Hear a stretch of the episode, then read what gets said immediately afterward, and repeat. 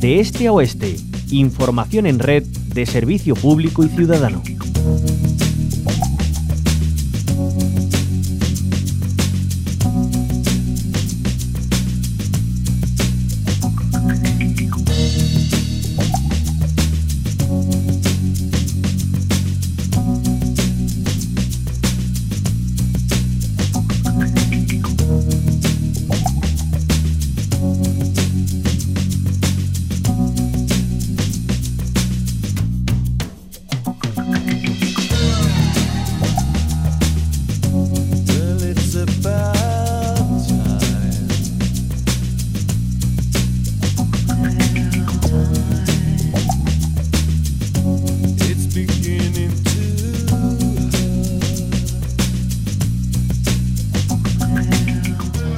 ¿Cómo influyen las redes sociales en la percepción de la imagen corporal en la población más joven? Es una realidad que ya datan diversos estudios científicos. Con motivo del Día Internacional de la Lucha contra los Trastornos de la Conducta Alimentaria, cada 30 de noviembre ponemos el acento en el riesgo que supone el abuso de difusión en estos espacios virtuales de un canon de belleza cada vez más alejado de la realidad, que está incrementando los casos en consulta de adolescentes con una percepción distorsionada de su imagen corporal y la de sus iguales.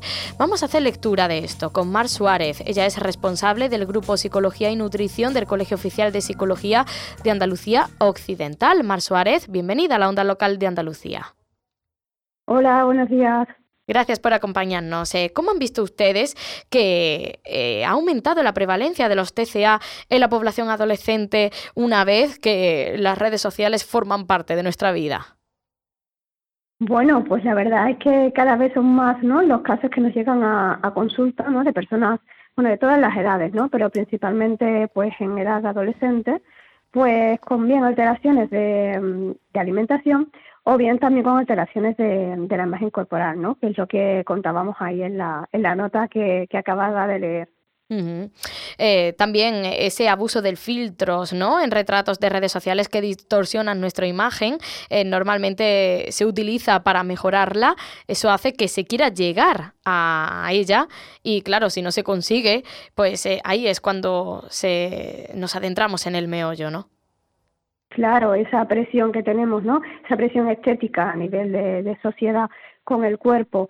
Si además a través de redes podemos usar filtros que, distorsionan ¿no? nuestra imagen corporal real para aproximarla a ese ideal estético, pues hace que cada vez estemos más desvirtuados de, la realidad, ¿no? Y que tengamos una percepción distorsionada de, nuestra imagen. Además, esos filtros, ¿no? Que hay que, que son instantáneos, ¿no? Y que nos hacen incluso la cara más delgada, más alta, más, ¿no? Y cada vez estamos expuestos a, bueno, a una imagen que no es real, la labor en prevención, en pedagogía también, saber que eso no se puede conseguir, eh, pues eh, es fundamental, ¿no? Para evitar que se produzcan estos trastornos. Claro, bueno, las estrategias de prevención serían serían ideales, ¿no? Para intentar no llegar a, a las alteraciones, ¿no? Que luego vemos vemos en consulta, sobre todo que haya, pues, una exposición más diversa a los cuerpos, ¿no? Que, es la realidad, ¿no? Que es lo que vemos realmente en la calle, en nuestros compañeros, en personas cercanas, ¿no? Que no existen esos cuerpos, ¿no? Que nos quieren vender o que vemos a través de los filtros, sino que la realidad es, bien diferente, ¿no? Claro, eh, esta diferencia, ¿no? De lo que vemos, por ejemplo, a través de los filtros y lo que luego vemos en la realidad, conlleva que esa distorsión de la imagen, pues haga sufrir muchísimo ¿no? a las personas y que al final pues acaben con esas alteraciones de, imagen corporal o alteraciones de la conducta alimentaria, ¿no? porque tratan de conseguir ese ideal estético que ven a través de, de los filtros y que no es real, ¿no? Eh, no solamente la labor en prevención eh, se destina a quienes eh, pueden tener mayor prevalencia a sufrir estos trastornos, también el, entorno familiar es muy importante, ¿no? Aquí al final somos todos y todas una, una, cadena, un conjunto para evitar que, bueno, mm, estén en auge. Por supuesto, porque al final, bueno, pues lo que la sociedad nos transmita, ¿no? La presión que podamos recibir desde fuera pues mm, a nivel individual tenemos muy poco que hacer ahí, ¿no? No depende de cada uno.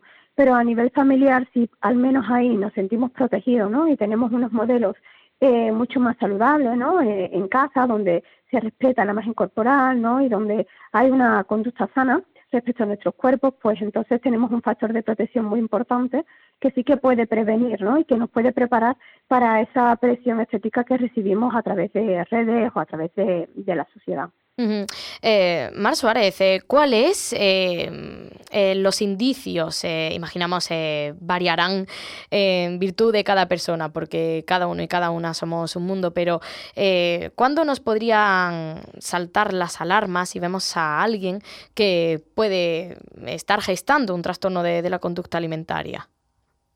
Bueno, pues como tú bien dices, va a depender mucho, ¿no? Pero podemos observar cambios eh, pues personas que, ¿no? Jóvenes principalmente, ¿no? Ya que hablamos de, de ellos, que de repente vemos que su rutina cambia, que dejan de salir eh, con los amigos, ¿no? Que están irritados, eh, tristes, que en los momentos de, de, la comida, ¿no? Se ponen tensos, se levantan de la mesa rápidamente, que prefieren, ¿no? No, no comer eh, ciertos alimentos, por ejemplo, también que se mire mucho al espejo, que los veamos más preocupados por su imagen, que pasen más horas haciendo, haciendo deporte, ¿no? Que también sean personas muy perfeccionistas, incluso también que tiendan, ¿no? Un poco a ese aislamiento, ¿no? Y que veamos que no participan tanto en actividades en casa, por ejemplo, que no hablan, ¿no? Que al final nosotros creo que, que conocemos a nuestros mm, seres queridos, ¿no? Y cuando vemos que algo es diferente, ¿no? Y que algo nos llama la atención, pues eso ya no,